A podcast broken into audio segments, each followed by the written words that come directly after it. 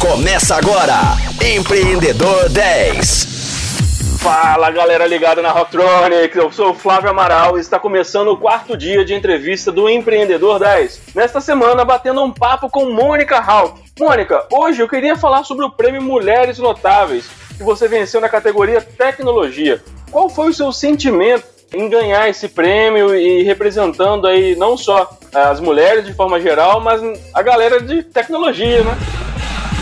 Então, primeiro assim, é uma honra, uma coisa incrível, né? É um sentimento muito bom.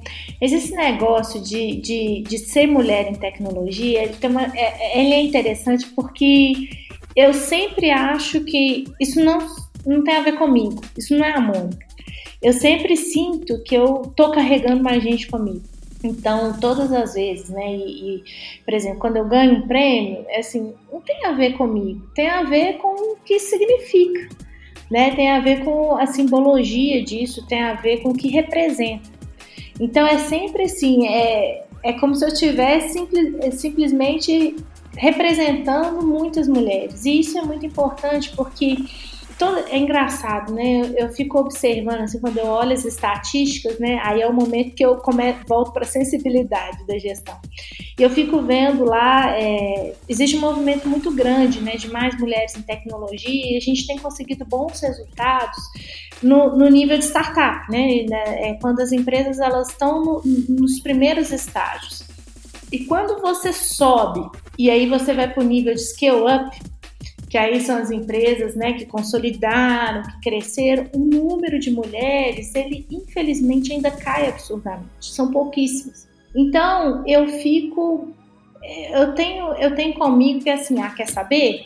É, eu vou chegar lá e vou carregar as mulheres comigo. E aí eu fico observando quantas mulheres fazem IPO, quantas eu fico sempre pensando no próximo nível, eu fico sempre pensando quantos por cento de mulheres chegam nesse nível e eu miro e falo, é lá que eu vou chegar, é lá que eu vou chegar. Quantas mulheres têm um unicórnio? Então, vou fazer um unicórnio. Quantas mulheres é, abrem IPO? Então, eu fico sempre é, com essa missão, sabe? É meio que meu foco, meu objetivo, essa missão de, de, de chegar onde poucas chegaram, exatamente para que porque eu sei que a hora que eu chegar, eu abro a porteira para que outras cheguem também. Né? É, pelo, no, no, campo da representatividade, dos simbólicos, faz uma diferença muito grande. Então, acho que não só esse prêmio, mas tudo que eu já conquistei até hoje representa um pouco isso, né? Aquela missão de você abrir a porteira para que mais gente possa passar. Com certeza, com certeza. E como que você vê a presença das mulheres hoje nesse universo da tecnologia? Né? Você fez já referência a ele, mas como que você enxerga hoje esse mercado? É, eu acho que a gente vem com toda a discussão, né, com tudo que até a própria sociedade tem vivido, a gente tem refletido sobre coisas, e a gente tem conseguido plantar sementes que daqui a uns anos a gente vai ver os frutos né? E é, e é, por isso que a gente tem que plantar, plantar, plantar o tempo todo, com a disciplina de não esperar que o resultado aconteça hoje, né? Quando a gente planta uma árvore, a gente não adianta jogar semente e achar que no outro dia a árvore vai estar linda e grande no seu jardim, porque não vai.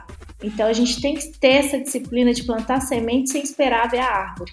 E, e eu acho que é isso que está acontecendo. Não sei porquê essa questão de, de mulheres na tecnologia, assim, quando você olha para a história da tecnologia, você tem mulheres importantíssimas, né? E, especialmente é, no início, sabe? Então, a tecnologia sempre foi coisa, é, sempre foi coisa de mulher. Mas em algum momento da história a gente parou de contar essa história e em algum momento a gente começou a acreditar que algumas coisas elas ficam para os meninos e algumas coisas ficam para as meninas, né?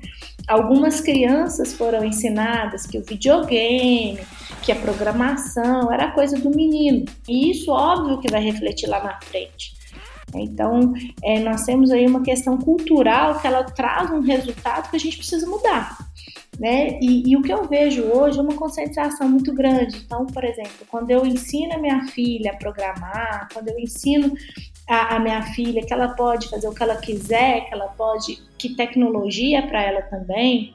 E quando eu converso com meninas, né, que estão no ensino médio e que eu falo que essa é uma possibilidade real para elas, que elas podem escolher o curso que elas quiserem, inclusive a, as engenharias e os cursos voltados para programação, eu acho que é uma mudança muito importante que a gente faz, que a gente precisa fazer. E isso lá na frente vai refletir nos números. Né? Então, eu acho que nós hoje, o que, que a gente tem que fazer hoje, de forma bem concreta?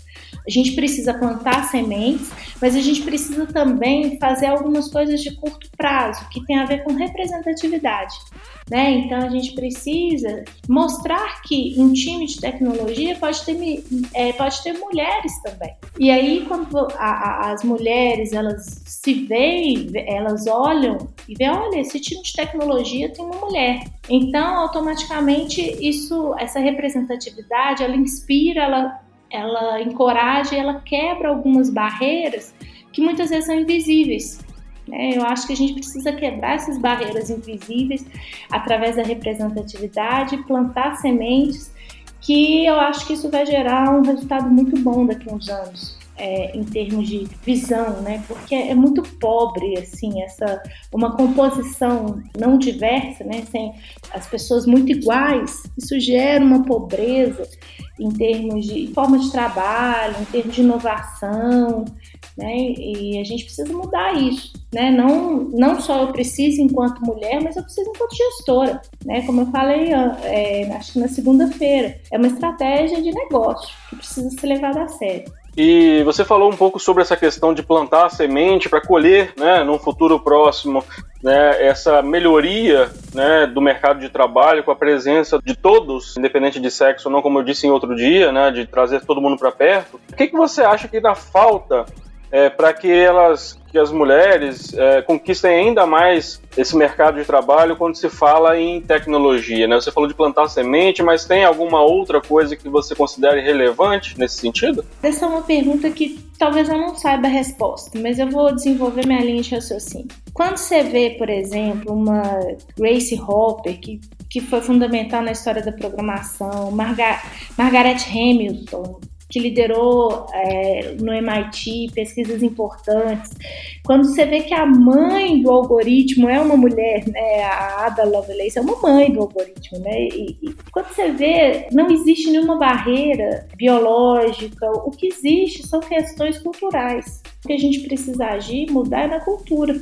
A gente precisa trabalhar muito nas questões objetivas, né, que tem a ver com, com que às vezes elas começam no, no, ensino médio, né, não adianta assim, eu, eu como sólidos, eu fomento, eu, eu incentivo, mas a gente precisa ir um pouquinho atrás, a gente precisa pensar na nossa educação enquanto mães, enquanto pais, a gente precisa pensar nas nossas escolas Será que, que, que, tem algum viés nas nossas escolas que estão fazendo com que a, a, as nossas meninas não escolham algumas profissões, escolham outras? Então, eu acho que a gente precisa ter uma visão um pouco mais abrangente sobre o assunto. E, óbvio, enquanto empresa, a gente precisa também garantir que a gente tem um ambiente saudável e seguro para todas as pessoas. Não necessariamente um ambiente masculino é um ambiente machista né? Mas a gente sabe que o, que o machismo existe. Então a gente precisa também ter essa sensibilidade para garantir que esse espaço que a gente quer que a, que a mulher ocupe esteja pronto para que essa mulher ocupe. A gente tem que, que pensar se esse espaço ele é acolhedor o suficiente para trazer essa pessoa para um perfil diferente, né? Hoje o ambiente de tecnologia ele é masculino, mas ele pode e ele deve ser acolhedor também para a mulher. E, à medida, e quanto mais acolhedor, quanto mais propício ele for, né, quanto mais nós incluirmos, e aí pensando em práticas de gestão de pessoas, incluirmos variáveis, né, que aí a mulher pensando em maternidade, pensando em carreira, existem estatísticas que mostram alguns momentos na vida que a mulher ela não, ela não progride né? É, existem alguns. Então a gente precisa, como gestores de pessoas, a gente precisa entender que a gente precisa criar um ambiente saudável para todas as pessoas. Não adianta a gente falar e a gente não criar as condições para que isso aconteça.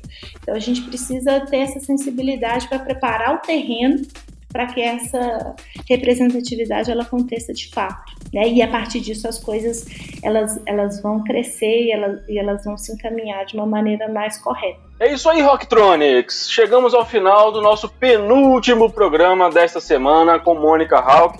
Mas não esqueçam aí de marcar na agenda o nosso encontro de amanhã, sempre às 10 horas da manhã, com reprise às 10 da noite. Até lá! Você ouviu Empreendedor 10, só aqui, Rocktronic, inovadora.